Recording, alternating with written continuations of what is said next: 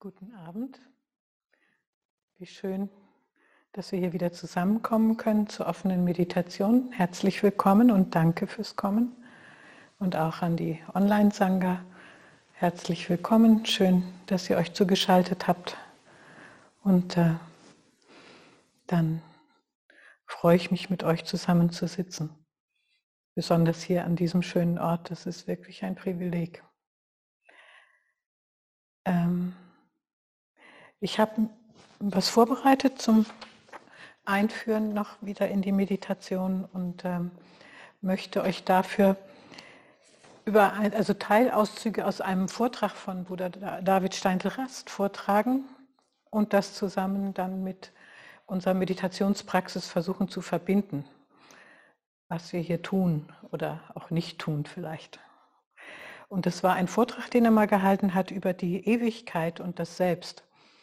Und ähm, das ist vom Anspruch her schon sehr hoch, aber man kann das auch runterbrechen und das hat er auch auf ganz praktische Aspekte und die versuche ich euch vielleicht kurz darzustellen. Der Vortrag hieß über die Ewigkeit und das Selbst, ein einfacher menschlicher Ansatz zum Glücklichsein. Und der Vortrag beginnt damit, dass er sagt, das Selbst lebt im Jetzt und das Ich lebt in der Zeit. Seine Aufmerksamkeit vom Ich zum Selbst zu bewegen, bedeutet, sein Bewusstsein im Jetzt zu verankern. Wenn wir uns fragen, wonach sich unser Herz aus, am tiefsten sehnt und auch am beharrlichsten, und das selbst in der Mitte der Freude, hören wir eine erstaunliche Antwort. Alle Freude sehnt sich nach Ewigkeit. Das so zunächst mal erstmal das Zitat aus seinem Vortrag. Und wenn wir das prüfen wollen, ob das so ist, dass sich alle Freude nach Ewigkeit sehnt, dann und ob das denn stimmt, so, das muss man ja für sich auch in, im Selbst Erfahrung verankern, können wir von persönlichen Erfahrungen ausgehen. So hat er das auch beschrieben in anderen Worten und dem anderen hat jemanden zitiert, dass man das auf die persönliche Erfahrung beziehen kann. Und ich habe dann gedacht, ich erzähle euch dazu eine kleine äh, Erfahrung von mir selber zunächst. Ähm, ich bin ähm, vor etlichen, also vor 30 Jahren ungefähr, ähm, habe ich ein, nach dem Studium eine Ausbildung in Belgien gemacht über drei Jahre und die war, also die war einfach von morgens um acht bis abends um neun oder zehn zum Teil und an den Wochenenden sind wir mit unserem Lehrer ins Ausland gefahren, haben übersetzt seine Vorträge und so, seinen Unterricht. Und das waren drei Jahre intensivster monomanischer Beschäftigung mit meinem Beruf.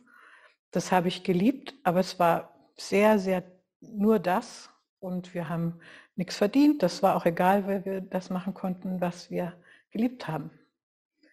Und nach dieser Zeit habe ich gedacht, wer weiß, ob ich dann sonst noch mal reisen kann und bin dann äh, habe eine weite Reise machen können von dem Rest, was ich mir da trotzdem ersparen konnte, denn wir haben ja nichts ausgegeben.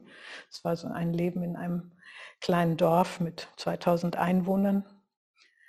Und dann bin ich nach Australien gereist. Und das war für mich ein großer Unterschied natürlich. Ich bin in dem Land natürlich vorher noch nie gewesen. Und dann gab es einen Moment, da lag ich irgendwo am Strand oder war am Strand in Sydney an der Bucht.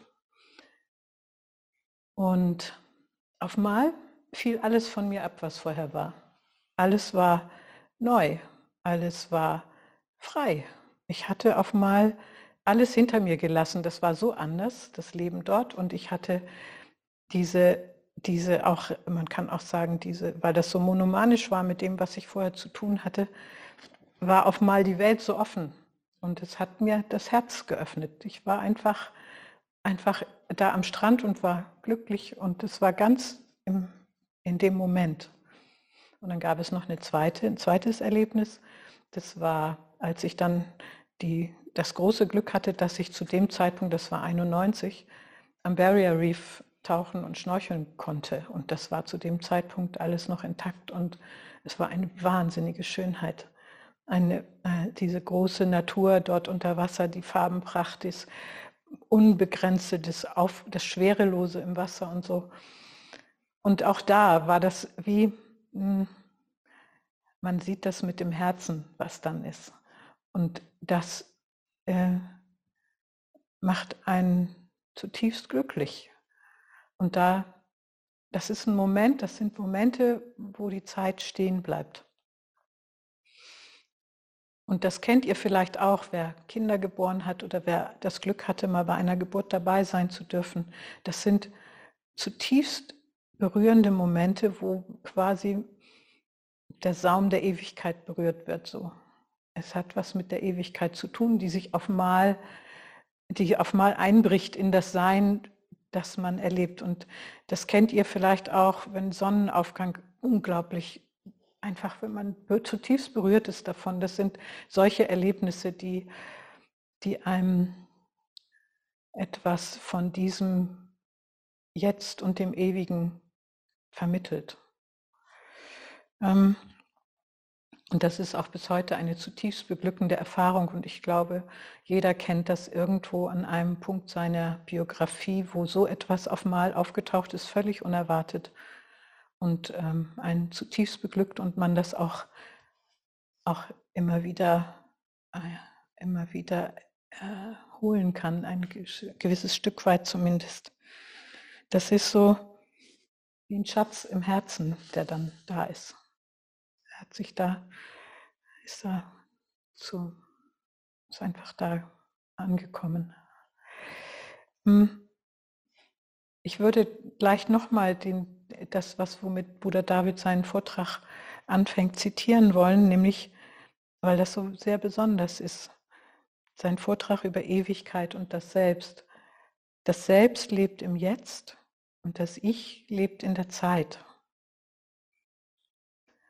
Seine Aufmerksamkeit vom Ich zum Selbst zu bewegen bedeutet, sein Bewusstsein im Jetzt zu verankern.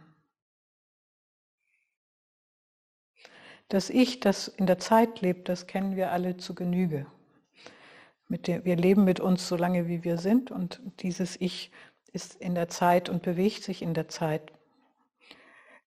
Die Herausforderung und das Geniale an diesem Vortrag von Bruder David ist die Einladung, das Selbst im Jetzt zu entdecken.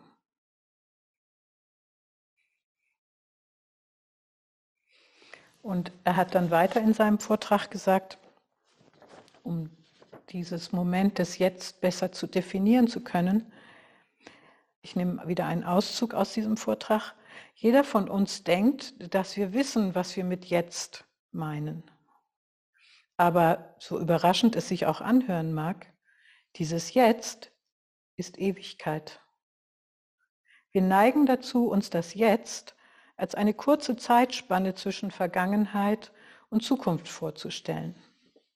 Aber solange es eine Ausdehnung hat, können wir es in zwei Hälften teilen und wenn wir das tun, dann ist die eine Hälfte nicht, weil sie nicht mehr ist, nicht mehr da ist und die andere Hälfte ist noch nicht, weil sie sozusagen noch nicht da ist. Und dann ist die Frage, wo dann ist denn das jetzt? Und die erstaunliche Antwort, sagt er, ist, das Jetzt ist nicht in dieser Zeit.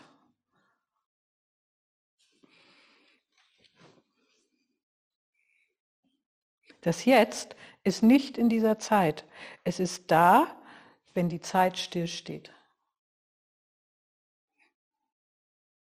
Wie in Australien oder wie bei einer Geburt dabei zu sein oder wie an einem zutiefst berührenden Sonnenaufgang, der einem das Herz öffnet.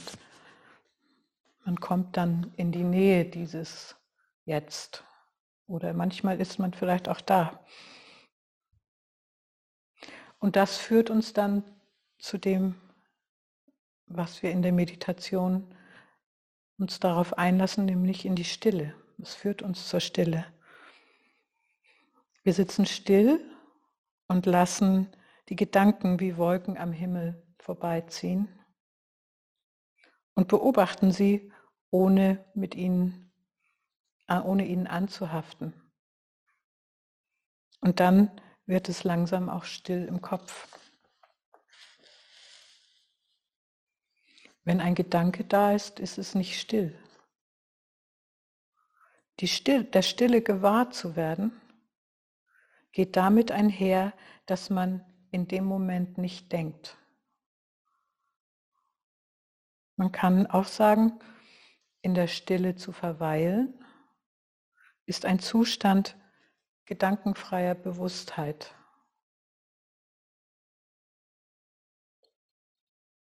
Indem ich in der Stille verweile, öffne ich mich für das Wunder, das allem Leben innewohnt. Wie in Australien. Wie bei dem Wunder einer Geburt oder wie bei der Faszination und dem Magischen eines überwältigenden Moments eines Sonnenaufgangs. Und wir werden uns in unserer Meditationspraxis bewusst, dass das Ich, mit dem wir uns immer identifiziert haben, aus Gedanken konstruiert ist. Und das lernen wir ziehen lassen, wie die Wolken am Himmel. Das Eigentliche erscheint, wenn wir in der Stille verweilen. Das Ich das ist an Gedanken gebunden. Und zum Selbst finden wir Zugang in der Stille. Und das üben wir mit unserer Meditationspraxis. Ein Schüler von Ramana Maharshi hat mal das mal so ausgedrückt, die Wolken kommen und gehen am Himmel, aber das Erscheinen und das Verschwinden der Wolken hat keinen Einfluss auf den Himmel. Deine wahre Natur ist wie der Himmel.